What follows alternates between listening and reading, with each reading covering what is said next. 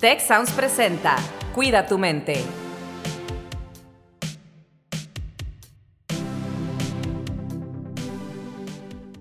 Hola, ¿qué tal? Les doy la más cordial bienvenida a un episodio más de su podcast Cuida tu mente. Y en esta ocasión, como de costumbre, estoy muy contento de compartir aquí este momento con Rosalinda Ballesteros, a quien le doy la bienvenida y también aprovecho para preguntarle, Rose, ¿cómo nos fue? ¿Cómo te fue en el evento este de Wellming 360? Espectacular que, que fueron anfitriones ustedes la semana pasada. Cuéntanos un poquito. Hola, ¿qué tal? Bienvenidos a Cuida tu mente. Y bueno, en esta ocasión yo vengo terminando Wellbeing 360. Fue la décima edición del evento y con una novedad importante, además de que nos escucharon y nos vieron en 60 países, que nos encantaría también que el podcast, que ya está llegando a varios países, llegara a todos estos mismos países donde llegamos con Wellbeing, que tenemos una plataforma que es wellbeing360.tv, donde tenemos todos los contenidos de este año y una selección de contenidos de los últimos 10 eventos anteriores, Carlos. Y bueno, con esa noticia para toda nuestra audiencia, ¿cómo estás? ¿Qué tenemos el día de hoy? Oye, pues espectacular esto de Volving 360. Soy fan de, pues, de tu trabajo, de tu equipo y de todas las personas que pues tenemos el honor de tener y de ser anfitriones de este gran evento de clase mundial. Verdaderamente es un evento de clase mundial y pues nos enorgullece mucho que, que sea parte de los eventos que organiza pues la familia Tech, Tech Milenio, ¿no? Este, y qué padre esta plataforma que nos mencionas ya, ya, ya la apunté porque estoy aquí pendiente de esto, de cosas que no pude ver y que me interesa ver. Así que buenísimo. Pues Rose, el día de hoy tenemos de invitada a Lupita Martínez, que es parte del equipo de bienestar en, Querétaro, en el campus Querétaro, donde estuvimos hace poco, en esta gira que hicimos de Cuida tu Mente, que pues nos ha ido muy bien, gracias a todas las personas que estuvieron con nosotros, que nos han seguido, que nos acompañan. Y también tenemos a Tessy González, que es estudiante nuestra de la carrera de Economía. Y pues bueno, le doy la palabra a Tessy para que nos diga cómo está, cómo llega el día de hoy. Hello, hello Carlos, hello Lupita, hello Rose. Este, estoy muy bien, estoy muy contenta de estar aquí el día de hoy. Este, creo que es, vamos a tocar temas súper, súper importantes que creo que a todos les interesa hablar y escuchar. Entonces, pues gracias por la invitación. Pues gracias a ti por aceptar, Tessy. Lupita, qué gusto tenerte con nosotros. ¿Cómo estás? Qué gusto a todos poder saludarles y poder encontrarnos por acá. La verdad es que yo, al igual que Tessy, estoy muy contenta de poder coincidir y agradecida también para poder tener esta charla el día de hoy. Y bueno, el episodio de hoy es, ¿debería ir a terapia? Lupita, ¿debería una persona ir a terapia? ¿Cuándo sí? ¿Cuándo no? ¿Por qué? ¿Qué nos puedes decir al respecto? Eh, me encanta, Carlos, primero como que de entrada venga la pregunta, ¿no? Y, y más yo creo que puede ser una invitación perfectamente este episodio, más para vivirlo desde un tengo que o una imposición, una invitación a escuchar todas las razones de qué te da la terapia. Creo que hacer terapia te permite justamente tener un espacio seguro, tener un espacio donde viene como este encuentro contigo misma, ¿no? Eh, donde todas las personas podríamos tener o enlistar las razones, pero eh, creo que en particular esta posibilidad que nos da de entendernos desde una postura diferente y tener un espacio eh, donde no vamos a ser juzgados nos va a ayudar muchísimo. Alguna vez escuchaba a alguien que me decía que la terapia era como un flotis, ¿no? Como estos flotis que dan eh, cuando aprenden a nadar a los niños. Y me encantó la analogía que hacía, porque creo que lo que nos permite es eso, transitar en estos momentos de mucho malestar y de mucha angustia. Creo que está bueno el, el episodio para escuchar las razones del por qué sí hacer terapia. ¿Y cuándo, no? También. Tessy, ¿qué nos dices? ¿Cuándo hacer terapia? ¿Por qué hacer terapia?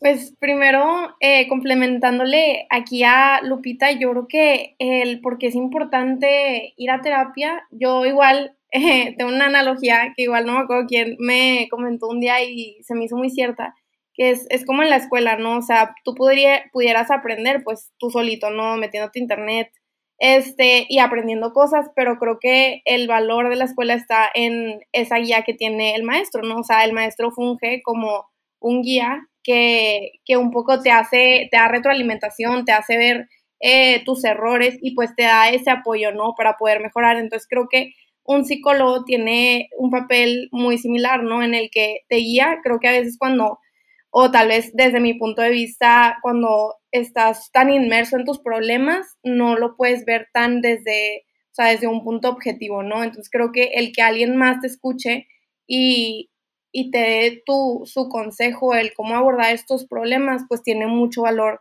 porque no es una persona que está como dentro de este, de este circulito que les digo. Este, y cuando necesitas ir a terapia, yo creo que cualquier persona en cualquier punto de su vida puede ir a terapia, no es como una oportunidad, o sea, no, no considero que tengas que estar en un, pasando por un problema muy, este, muy grave en tu vida para ir a terapia, al contrario, creo que ayuda para todo, o sea, no sé, creo que es muy útil para cuando estamos pasando por duelos, este, cuando estamos pasando por una pérdida de una persona querida es súper útil cuando no sabemos cómo enfrentar nuestros miedos. Es algo que yo, por ejemplo, este, me ayudó mucho, ¿no? O sea, un miedo puede ser un miedo a las alturas, pero un miedo también es hablar en público, un miedo también es ser tú mismo, eh, un miedo es enfrentar a quienes eh, tal vez te molestan en la escuela.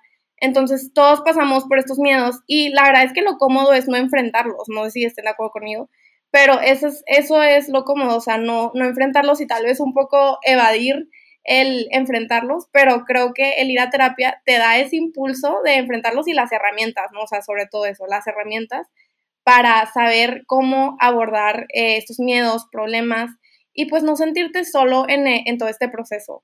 Y creo que esto es muy importante, ¿no? El no sentirnos solos y en un mundo que cada vez es más complejo, entender que este es un proceso normal, natural, que a veces podemos necesitar eh, ayuda, ¿no? Eh, o apoyo, como bien dices, guía.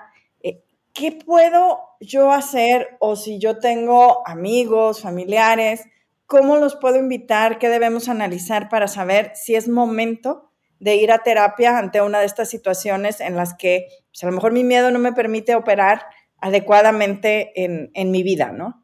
Sabes que, Ross, me parece súper interesante también que lo preguntes así. Creo que un poquito Tessy también ya se acercaba a ir quitando como este estigma. Regularmente pensamos que acudimos a terapia sí cuando tenemos estos estados de crisis, ¿no? Cuando estamos muy vulnerables y, sé que ese estado no es nada cómodo. Y, bien lo decías, Tessy, aprendemos incluso a, andar en la incomodidad, ¿no? Nos adoptamos a lo incómodo, por absurdo que, que parezca. Pero otra de las razones creo que también que es importante voltear a ver es que podemos acudir a terapia, hacer terapia, justamente cuando queremos corregir cosas, cuando podemos mejorar, cuando tenemos del otro lado también esas otras personas en nuestra red de apoyo que nos dan cuenta de que algo no está marchando bien, ¿no? Eh, hay una parte como con nosotras mismas como personas que podemos eh, darnos cuenta en qué momento nos está rebasando, pero hay otros momentos en donde de verdad eh, pierde como esta conciencia del, del, darme cuenta que está sucediendo. Entonces se vuelve interesante cuando yo puedo ser también eh, escucha, ¿no? Del otro de que me está reflejando un poquito lo que ve. Entonces creo que también si estamos del otro lado de, de, poder reflejarle al otro, oye, te veo de tal manera, o te percibo así, o me he dado cuenta de esto, o me llama la atención tal, es invitar y ir quitando estos estigmas de acércate también a un espacio con un profesional donde justamente puedes abordar estos temas. Oye, Pita, tengo una pregunta. Mira, aquí tenemos a, a Tessy, que es una estudiante joven, pero mi pregunta está enfocada precisamente a que si hay alguna edad, algún periodo de la vida en la que es más adecuado ir a terapia que otro, o es para cierto grupo de personas. Hay gente que dice, ah, no, es que o yo estoy muy chiquito, no, yo ya estoy grande, ¿no? Yo ya tengo 40, 50 años o 30 y tantos como Rose y yo. Este, puedes tener una edad ya más avanzada y como quiera, la terapia es útil, ¿no? No es algo que esté restringida a un periodo de tiempo o una edad específica ni nada, ¿no? Así es, Carlos, eh, totalmente, no está restringida a una edad. Yo creo que sí hay etapas en ciertos momentos que pudiéramos estar pasando por ciertas circunstancias que lo vuelve, eh, pues en ese momento como más imperioso, ¿no? O sea, la necesidad de decir, necesito de este espacio. Sin embargo, a lo largo de toda nuestra vida podemos pasar por, por diferentes situaciones propias del desarrollo donde tener este espacio terapéutico, psicoterapéutico también, eh, es importante subrayarlo así, eh, se vuelve útil desde ahí, ¿no? O sea, no sé si a lo mejor Tessy no porque está mucho más chiquita que nosotros, pero regularmente como que ubico que hay, ha habido momentos, ¿no? De la terapia, en algún momento era o solo cuando estabas pasando por algo muy grave, entonces igual la tienes que ir a terapia. O si estás en ciertas condiciones como, no sé, tus papás se acaban de divorciar, lleven al niño a terapia. O si acabas de pasar por tal situación, o sea, como si estuviera mucho desde esta parte del, ahí sí necesita, ¿no? Lo, otro no, porque yo lo puedo resolver.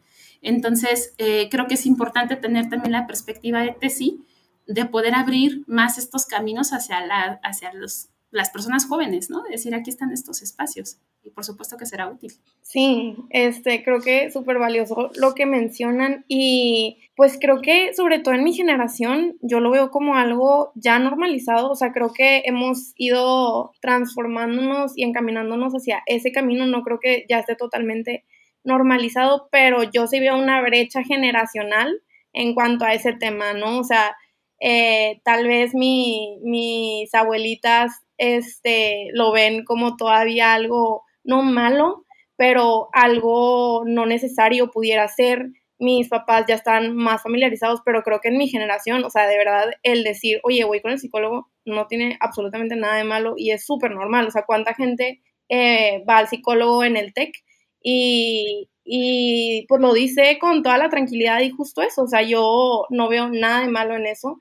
Este, y, y pues por lo menos yo, para mí eso tiene mucho valor, o sea, el ser una persona que va al psicólogo y sentir que no eres la única persona y que nadie te está juzgando sobre eso, es algo que te hace sentir bien, ¿no? Y que te, que te hace abrir este, este, esta comunicación con, con los demás. Claro, y creo que esto es muy importante porque, bueno, yo pienso, ¿verdad? Pero es mi evaluación que vivimos en un mundo más complejo que el que vivían las generaciones anteriores y que cada vez se hace todavía más complejo porque tenemos pues más información, vivimos más años, eh, tenemos más comunicación con los demás, pero a la vez no nos hemos sentido tan solos, yo creo, en la historia de la humanidad, eh, como nos sentimos en, soledad de pronto en estos contextos. Ya hay trabajo desde la filosofía, la sociología, que habla de este fenómeno, ¿no? Entonces, creo que eso también hace que el que podamos decirle a la gente es normal, eh, es muy importante.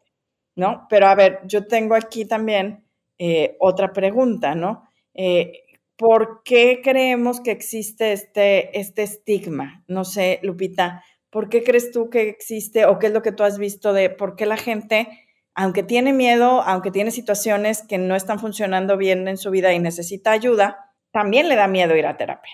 Y, sabes qué me parece, Rosalinda, que justo lo que, lo que ocurre es que ese estado de vulnerabilidad, ¿no? Del que hablábamos al inicio, no es grato mostrarnos vulnerables frente a otro, frente a un extraño. Para algunos es más fácil, para otros no, pero me parece que va como en este sentido de hacerme responsable también de lo que yo estoy haciendo, ¿no?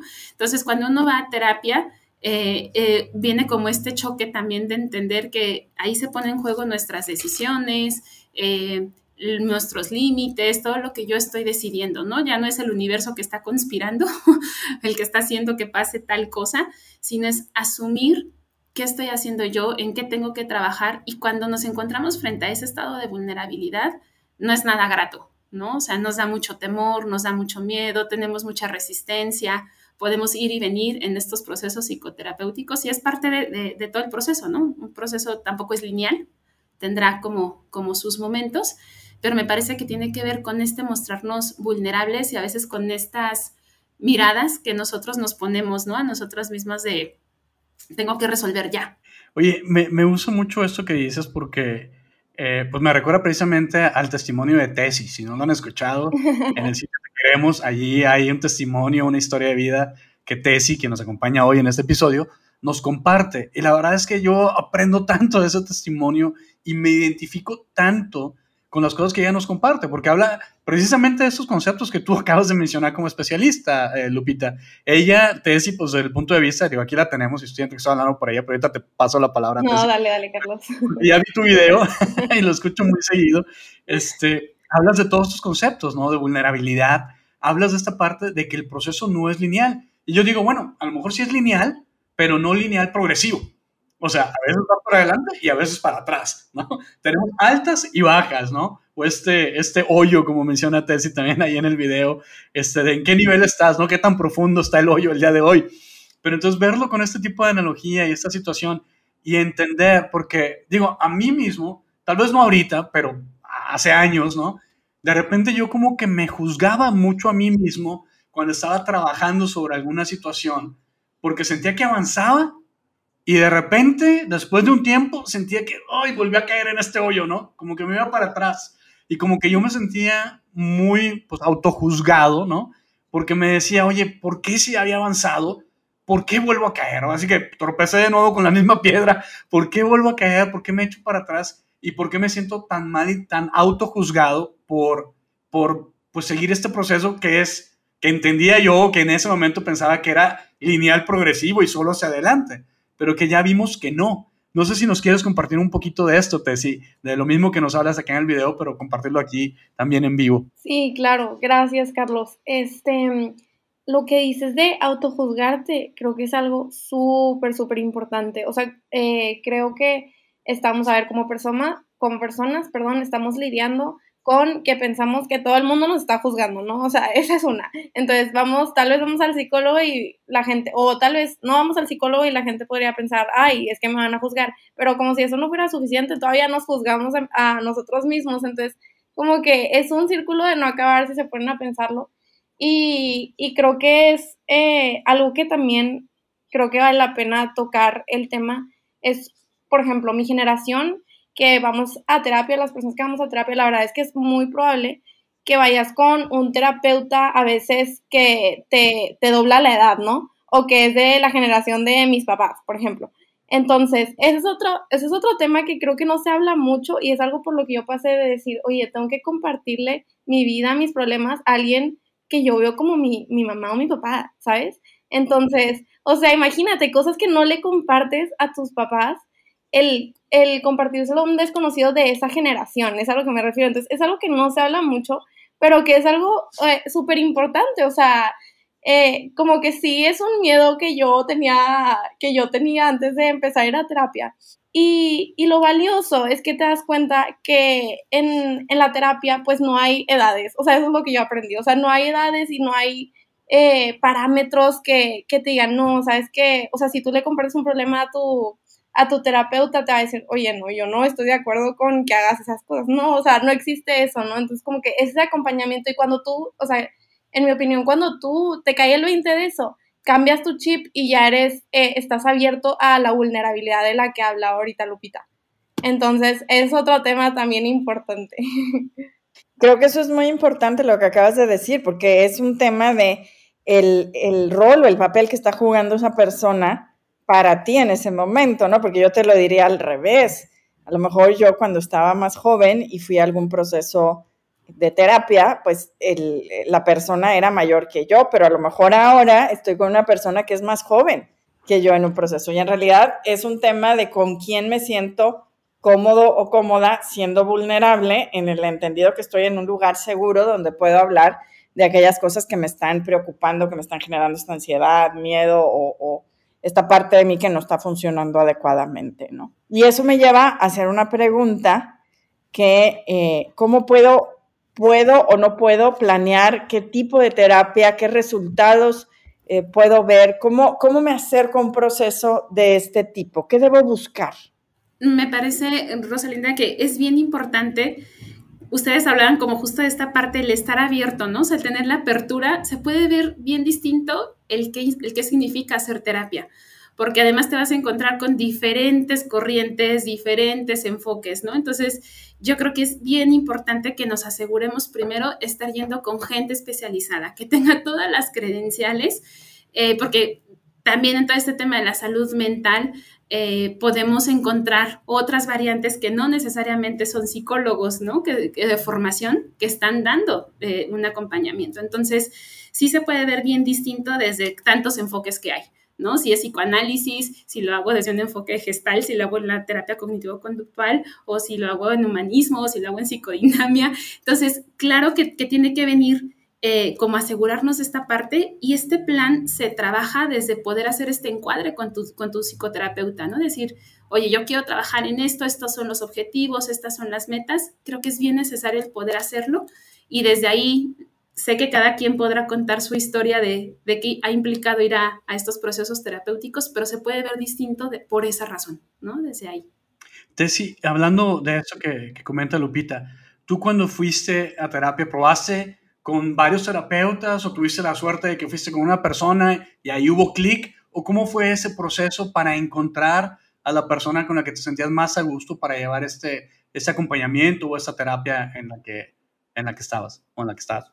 Sí, eh, mira Carlos, te voy a ser sincera, yo eh, solo he tenido un, una terapeuta en toda mi vida, este, pero de hecho yo empecé a ir a, a terapia familiar, así fue como empezó mi enfoque de, terapia.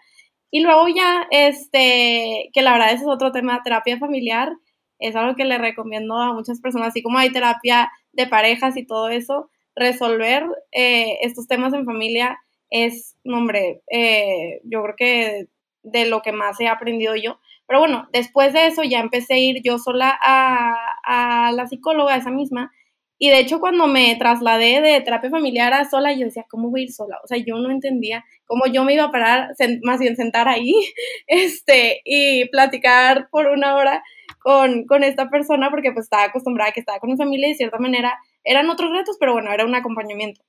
Pero sí, o sea, me tocó esta suerte de que, como yo lo digo en mi video, yo veo a mi psicóloga como un, un ángel de la guarda, o sea, totalmente mi salvadora.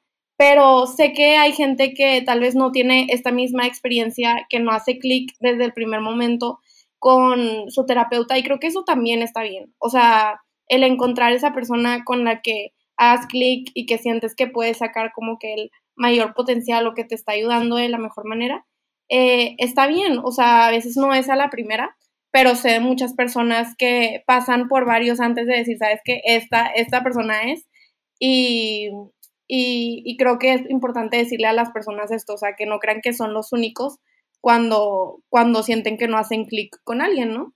Y que se vale intentarlo, ¿no? O sea, es súper importante también que si en una no fue esto que dice Tessy, en una no, no hice ese clic, inténtalo por favor con alguien más, o sea, que eso no sea como lo que te eh, permita no, no, asistir. Fíjense que aquí me gustaría mencionar algo eh, que, bueno, es exclusivo para, para, la gente de la comunidad del TEC de Monterrey y que tiene el seguro de gastos médicos mayores del TEC de Monterrey. Pero es bien importante que lo sepan en caso de que, de que no lo sepan. Nuestro seguro de gastos médicos mayores incluye las consultas terapéuticas de psicología y de psiquiatría. Entonces tiene una cobertura bastante amplia, muy útil, para que por favor ninguna persona de nuestra comunidad que tenga este seguro, pues se quede sin ir, ¿no? Este, cuando sientan la necesidad, pues vayan, o como decía Tess incluso, ¿no? A lo mejor todavía no tienes una necesidad de algo apremiante, pero yo siempre pongo el ejemplo de que somos muy negligentes con nosotros mismos como personas, pero a nuestros autos, eso sí, cada 3.000 kilómetros hay que llevarlo al cambio de aceite, al balanceo, rotación de llantas y checar y ponerle gasolina pero no tenemos el mismo cuidado con, con, nuestras personas, con nuestro ser, ¿no? Entonces, bueno, no más para la gente que nos escucha, que son de la comunidad tech y que tiene este seguro, pues que, que sepa que tiene este beneficio y que lo puedan usar, pues desde el principio, aunque sea por curiosidad, ¿no? Rosalinda, pues estamos llegando acá a, a la parte final de, de este episodio. No sé si nos quieras comentar algo que se te haya quedado, ¿Qué te llevas? Y ahorita le preguntamos a Tessy y a Lupita. Yo creo que esto que comentan de, del espacio para ser vulnerables eh, es muy importante, ¿no? Y, y, hemos hablado de la vulnerabilidad desde diferentes ángulos en el podcast, en distintos episodios.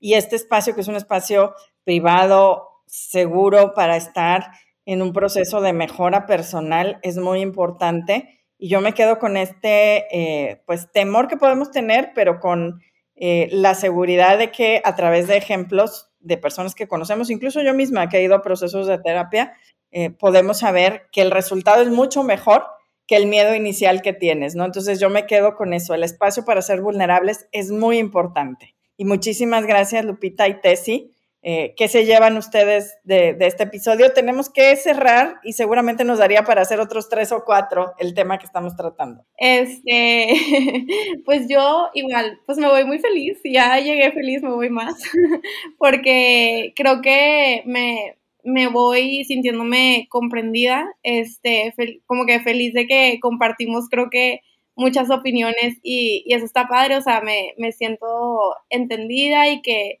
vamos por el buen camino, ¿no? Eh, sobre todo eso, como que eh, estoy feliz de que se puedan abrir estos, estos canales de, de, comunicación con las personas, de hablar de estos temas, porque creo que a veces, eh, sobre todo, bueno, voy a hablar como yo de mi generación, podemos como jóvenes perder un poco o sentir que perdemos como el control de, de nuestra vida. Entonces, creo que lo que estamos hablando es justo para eso, o sea, sentir que agarramos las riendas de nuestra vida, agarrar ese control y, darle el, el, enfoque que nosotros queremos. Hay cosas en la vida que, que no se pueden controlar y también está bien, pero, pero bueno, es como que lo que ahorita estaba pensando, que estoy agradecida de que se puedan abrir estos, estos canales para que las personas se puedan sentir en, en más control. Gracias, a mí me encantó escuchar también esta postura de tesis desde una generación mucho más joven, ¿no?